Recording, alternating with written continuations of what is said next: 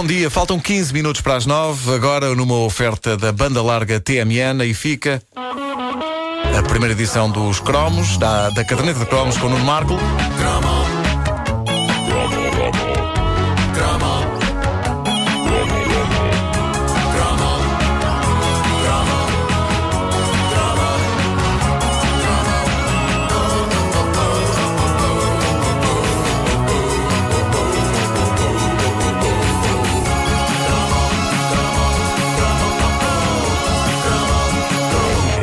Das minhas memórias mais saborosas de infância é saborosa porque eu nunca fui visitar a fábrica onde os produtos em questão se faziam, porque senão já tinha caído para o lado. Porque a mente é muito poderosa.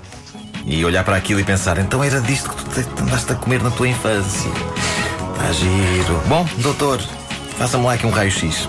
Bom, ah, isto partindo do princípio que eram confeccionados numa fábrica, porque na verdade aquilo entrava para aquela categoria já referida por mim noutro cromo, a das guloseimas que pareciam ser fabricadas numa cave da Brandoa por indivíduos mal encarados e com as unhas negras de sarro. Mas tinha que ser numa freguesia do Conselho da Amadora. Mas repara, eu vivi lá ao pé. A Brandoa Benfica está ali paredes meias. Sim, sim. eh, com a Brandoa. Sim, é só chegar ali ao cemitério e depois descer ali para Alfornelos e não sei o quê.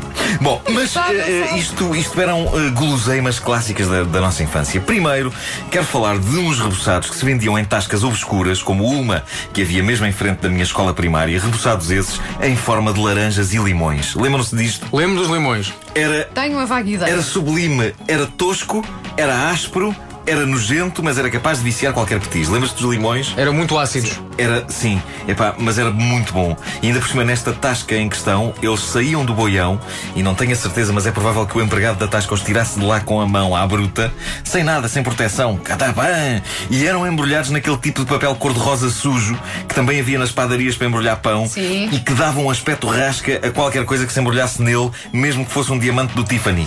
não confundir com o diamante da Tiffany, a famosa cantora de I Think We're Alone Now. Ela própria merecedora de um cromo. Era para casar. Bom, ah, esses reboçados sublimes, sem nome, sem marca, essas miniaturas de laranjas e de limões, eram eles, muitas vezes, que me davam alento para aguentar um dia inteiro na escola, porque a tasca ficava mesmo em frente, como eu disse. E havia momentos em que eu ficava simplesmente agarrado ao gradiamento da escola, sozinho, Ou contemplando. para o interior do estabelecimento, qual presidiário que vê da sua cela mulheres bonitas passando na rua em frente à penitenciária. Eu tinha para aí seis anos, aos seis anos ainda preferimos reboçados chunga em forma de laranjas e limões do que mulheres bonitas. Depois isso muda um bocadinho, lá mais para a frente. Aí aos 30. Sim.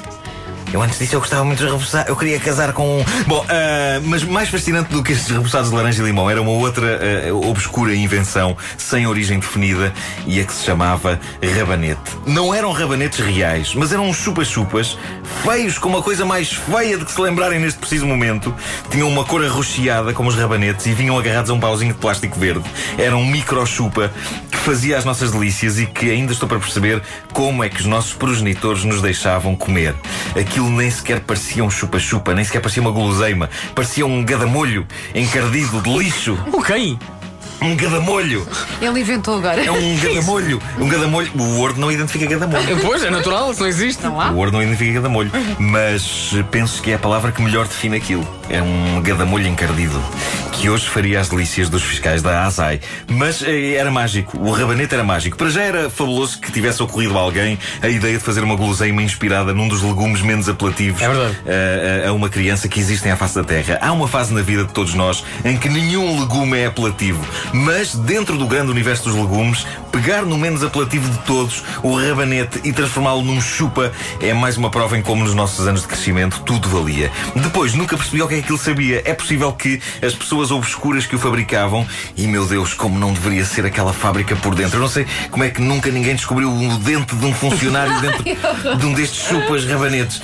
Ah, ah, pelo menos os, os repousados de laranja e limão sabiam mais ou menos aquilo que representavam, mas o chupa rabanete era, era óbvio que não sabia a rabanete. Mas a verdade é que nenhum de nós que comia aquilo com gosto naquela altura alguma vez conseguiu saber exatamente que sabor era aquele. Era doce. Talvez chupar um torrão de açúcar fizesse o mesmo efeito, mas por alguma razão era uma festa. Sempre que íamos a um sítio e alguém nos comprava uma coisa destas. O sítio não era um sítio qualquer. Os chupas rabanetes eram um tipo de iguaria rara que só se encontrava para aí em mini mercados.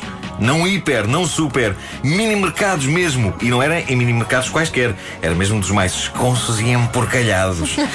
que tinham gadamolhos. Gada- Sim, sim, Gadaria, Gadamolhos, sim. Mas, eh, mas era divino. Ao pé desta fina seleção de guloseimas encardidas e duvidosas, os lendários chupas Moro, outro clássico dos bares e restaurantes, Sim. eram iguarias finas. Melhor, eram quase fruta a sério.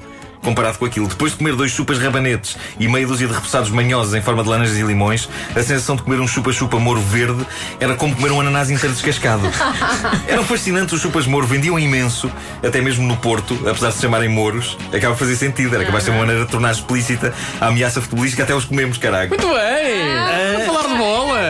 Claro que no que foi- toca aos mouros, chupas comiam, sim senhor, claro. comiam. Bom, ah, em tempos, eh, já falei por alto do boião onde os chupas moro eram vendidos, tinha no rótulo a imagem de um petis a devorar, quase literalmente a Era. devorar, um chupa-chupa de boca aberta, língua estendida e o olhar perturbado de um viciado. Descrição. Sabiam todos bem os Moro, cada um com a sua cor, e, e uma coisa interessante é que o papel transparente que os embrulhava não dizia qual era o sabor do chupa, tanto assim que se pedia pelas cores. Lá está, um encarnado de Dona Augusta. Dê-me um encarnado. Era como as chicletes. Claro. Valha-nos a convenção universal do corante. Vermelho era morango, amarelo era limão, cor de laranja era laranja e verde nunca percebi porque era ananás. Os chupas de ananás eram os que denunciavam de forma mais explícita que qualquer semelhança entre aquilo e fruta era pura coincidência. Porque a parte verde do ananás é das que não se come. Este chupa é de quê? É de coroa. É da coroa do ananás. Vai-se picar a boca. Olha o telefone a tocar. Por que é que me ligam a esta hora da manhã? Tenham juízo. Alguém quer um chupa-chupa. Tenham juízo. Tenham juízo. É o teu filho. É uma filha ligada. É. Ah, tá bem, não vou atender. Ele que espera um bocadinho, tem que se habituar. Tem muitos anos para falar contigo. Claro. A caderneta de cromos é uma oferta da banda larga TMN, disponível em podcast em radiocomercial.clix.pt.